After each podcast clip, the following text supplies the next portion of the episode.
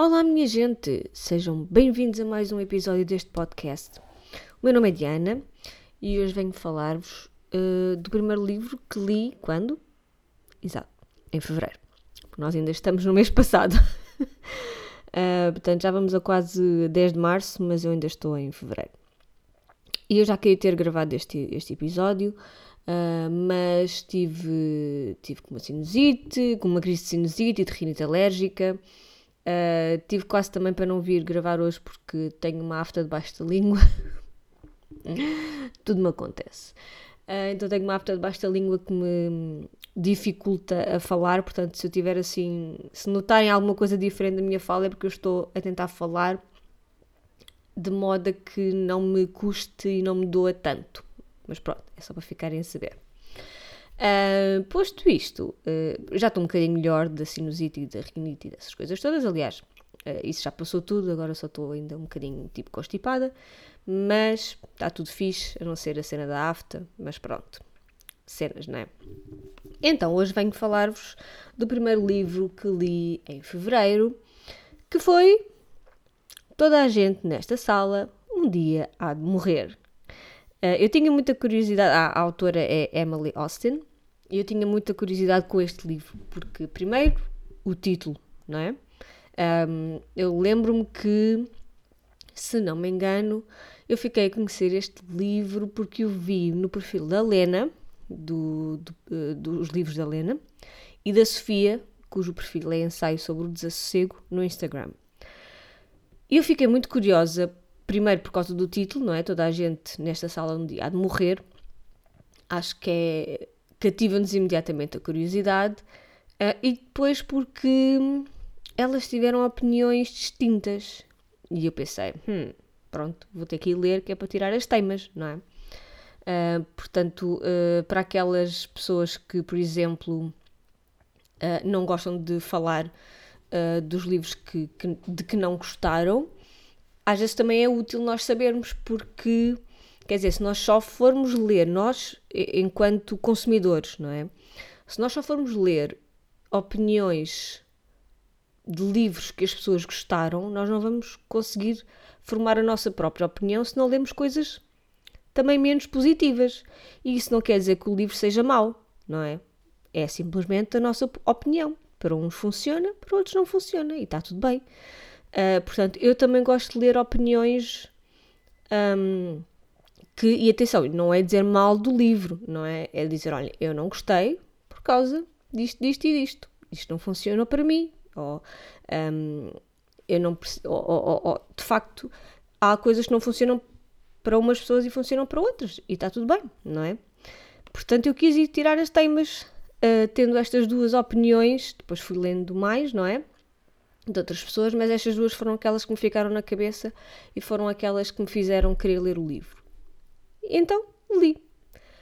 Um, e de que trata este livro? Este livro fala-nos uh, de uma mulher, Gilda, ou Gilda, não sei, eu, eu digo Gilda, um, que é uh, uma mulher, que é a nossa personagem principal, é uma mulher lésbica, ateia, que sofre de ansiedade, de ataques de pânico, de depressão e que se encontra num momento muito particular e complicado da sua vida porque está desempregada. Portanto, elas, além destas coisas todas, uh, ela está aflita porque está a ver o dinheiro desaparecer e não tem, não tem um emprego e precisa rapidamente de arranjar um, um, um trabalho, não é? E, um, como devem saber, se não sabem, ficam a saber, uh, para quem tem ansiedade e depressão, pode ser muito complicado arranjar emprego porque isso vai mexer com outras questões a nível mental, a nível emocional, um, e embora nós queiramos, e estou a dizer nós porque eu também sofro de, de ansiedade e portanto sei o quanto isso pode ser limitador e quanto isso pode afetar a nossa vida em vários campos. Portanto, apesar de ser uma coisa que se calhar nós queremos e precisamos, uh, depois a nível, em termos práticos, pode ser muito complicado nós conseguirmos de facto neste caso, arranjar emprego. Mas, por um acaso do destino, ela arranja trabalho no sítio mais improvável que vocês possam imaginar, que é como secretária numa igreja. e ela apesar de, ser ateia, de nunca ter tido contato com nenhum tipo de religiosidade, porque os pais também eram ateus, portanto, ela não era batizada, ela nunca tinha frequentado a igreja, ela não, não conhece a Bíblia, não conhece os ensinamentos, as celebrações um, cristãs, portanto, ela está mesmo a zeros, não é? Uh, a necessidade de ter um emprego acaba por falar mais alto, não é? E ela acaba por se deixar ir e, e ficar por lá pela igreja. Depois há uma série de peripécias também uh, a nível da vida profissional dela, porque há coisas que são completamente novas. Ela está a tentar encontrar formas de perceber e não é de perceber, mas é de fazer com que os outros não percebam que ela é ateia. Uh, e então é assim, essa parte é muito curiosa um, e é engraçado ver como é que ela consegue ir uh, como se costuma dizer, safando-se pelos pingos da chuva, não é? Uh, portanto, nós aqui neste livro vemos, basicamente, acompanhamos a Guilda, a vida da Guilda, a nível profissional, não é? Deste novo desafio na igreja, mas depois também temos a vida amorosa, a vida familiar, um, todas as questões pelas quais ela passa a nível interior da sua própria saúde mental ou da falta dela, não é? Portanto, é um livro assim, para mim, que. Uh, e esta parte eu gostei bastante, porque retrata muito bem o que é viver com estas doenças mentais. Um, é de facto um, um vislumbre, digamos assim, uh, na primeira pessoa, porque nós conseguimos estar na cabeça dela e conseguimos perceber como afeta, como isso afeta todos os aspectos da vida dela, desde o trabalho, a família, uh, os amigos, as relações amorosas, a, a própria relação com ela própria um, e o quão, quão difícil é ver além dessa bolha. E, e, e por esta bolha eu, eu, eu remeto muito a um, a um, dos meus livros favoritos, e eu acho que é um, um dos livros que retrata melhor a depressão, que é A Campanula de Vidro da Sylvia Plath, de Beljar. Eu acho que cá é a Campanula, eu acho que já vi Redoma de Vidro, Agora não tenho a certeza qual delas é a tradução uh, português europeu e português do Brasil, mas, mas pronto, uh, em inglês é o The Bell Jar, de Sylvia Plath, em que ela faz esta metáfora no final, a personagem da, desse livro faz um tratamento num hospital psiquiátrico e ela usa a metáfora da redoma e ela diz que finalmente parece que está a respirar o ar fora da redoma de vidro, porque enquanto esteve dentro daquela redoma, o ar era rarefeito, era viciado, uh, tornava, as, tornava a sua própria visão distorcida do mundo de fora, não é? E com o tratamento, essa redoma lentamente vai vai sendo retirada, não é? E ela consegue ver o mundo de facto como ele é, e sentir, e cheirar, e ver, Uh, uh, portanto, eu senti um bocadinho aqui esta, esta questão de nós estarmos dentro da cabeça dela e, portanto, estamos dentro da redoma de vidro com esta personagem.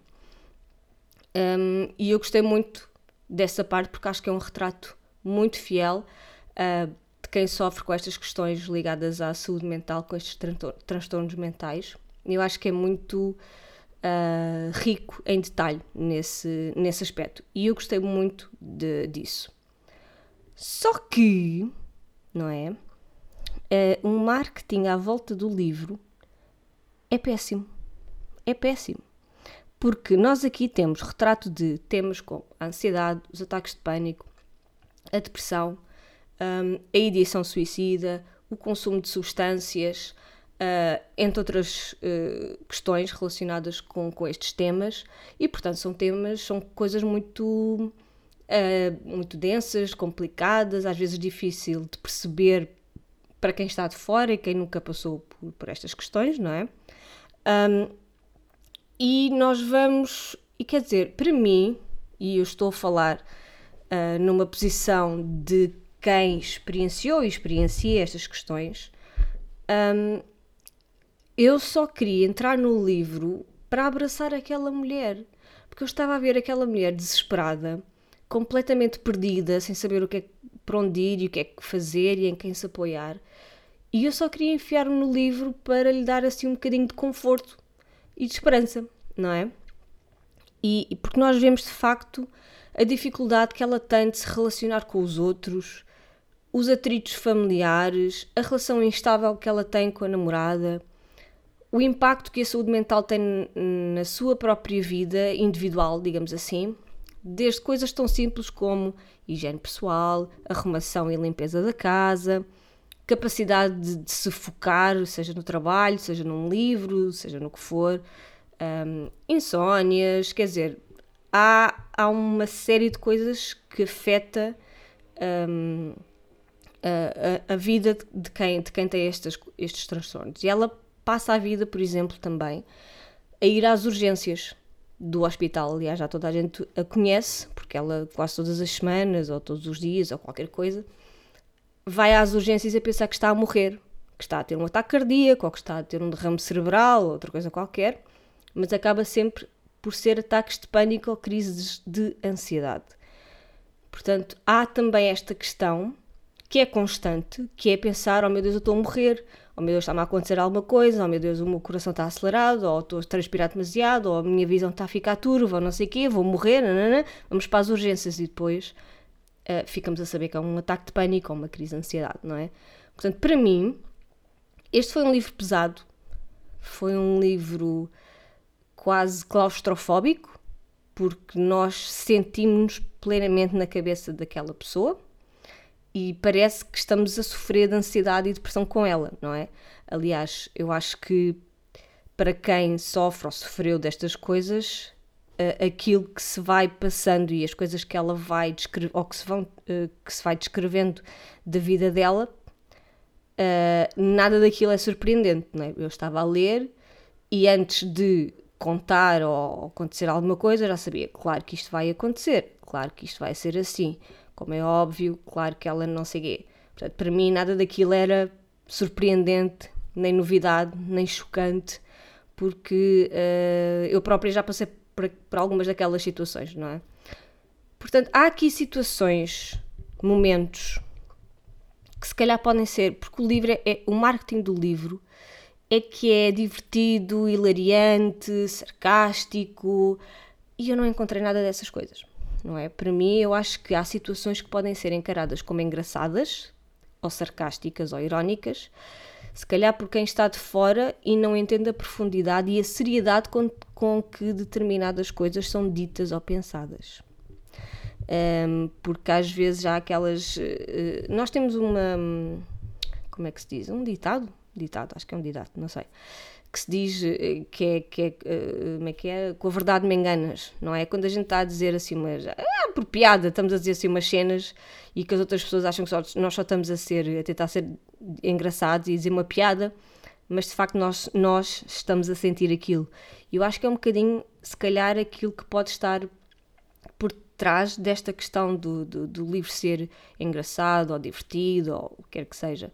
Um, eu não achei, eu não consegui encontrar piada em nada daquilo que é dito e, as, e as descrições e os momentos uh, pelos quais a guilda passa. Há algumas situações peculiares, mas eu nunca me ri com este livro. Um, e eu acho que quem está de fora, e eu não estou a julgar, atenção, não estou a julgar ninguém que, uh, que achou o livro engraçado e divertido. Tudo bem, cada um acha aquilo que que teve de achar, está tudo, está tudo ok.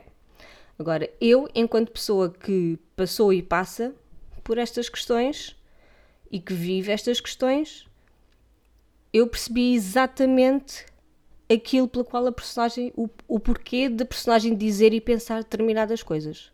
E não achei nada engraçado, não achei divertido, porque eu sei exatamente que é a sério. Um, e portanto, eu senti compaixão pela guilda. Aliás, eh, como eu já disse há bocadinho, eu muitas vezes quis entrar na quis entrar no livro, quis entrar na história e falar com ela e dizer-lhe, olha, mas um, tens que procurar ajuda porque ela passa por estas questões todas e não tem nenhum tipo de ajuda, não é? Não tem nenhum tipo de acompanhamento psicológico, por exemplo. Um, e portanto eu quis entrar e ser esse apoio, dar-lhe um abracinho e dizer uh, tens, que, tens que fazer coisas pela minha experiência, como é óbvio, não é?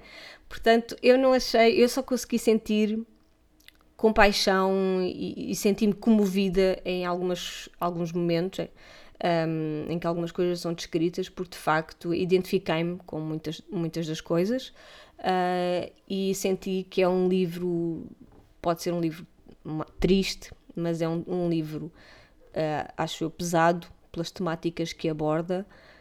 Um, e o marketing, o marketing, de facto, eu acho, o marketing do livro pode ser um bocadinho perigoso e é, na minha ótica, desadequado. Uh, porque parte do hilariante e divertido, eu acho que a certa altura até diz que é a combinação perfeita entre macabro, hilariante, qualquer coisa assim do género. Uh, e eu não achei, de todo.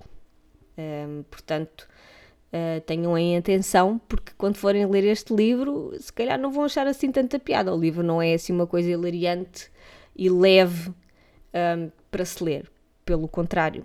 Mas pronto, esta, como é óbvio, é a minha opinião.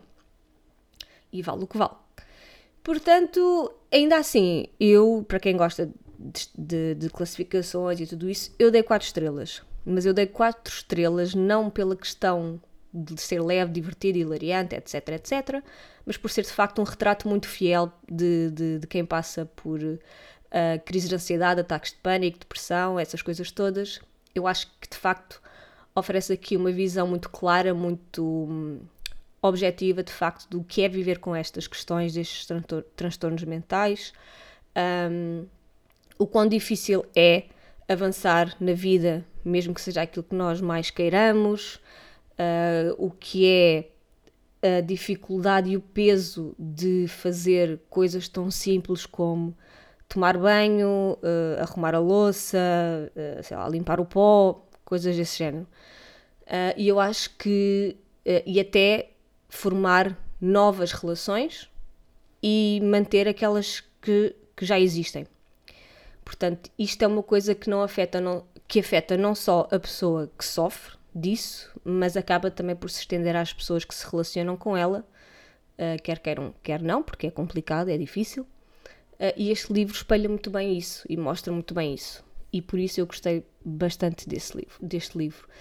Agora, pronto, não me vou repetir, hilariante, divertido, para mim, não foi de todo. Uh, e pronto, olhem, era isso que eu queria dizer-vos do alto da minha constipação e da minha afta na língua. que de facto está aqui a dificultar-me a vida quando é para falar, quando é para comer, quando, enfim. Uh, mas não queria deixar de, de vos falar de, de, livros, que foi, foi isso uh, que eu fiz aqui. E portanto, olhem, espero que tenham gostado. Uh, pensem bem se este livro é para vocês ou não. Um, e olhem, leiam porque ele está bem escrito, não tem nada a apontar, ele está bastante bem escrito e tem uma história, uma narrativa bastante coesa. Um, e de facto eu gostei bastante do livro. E olhem, vão para a vossa autorrecriação, leiam coisas sobre o livro, se estiverem ainda na dúvida, vão procurar outras opiniões, vão procurar os temas que são abordados no, neste livro, para terem uma ideia mais completa e depois, pronto, olha, decidam se querem, se não querem, se é para vocês, se não é, uh, se, ou se têm curiosidade suficiente para experimentar e vão ler na mesma. E pronto, olhem, ficamos por aqui. Nós vemos então na próxima opinião e pelos Instagrams desta vida. Obrigada por me terem ouvido até ao fim e desejo-vos boas leituras. Tchau, tchau!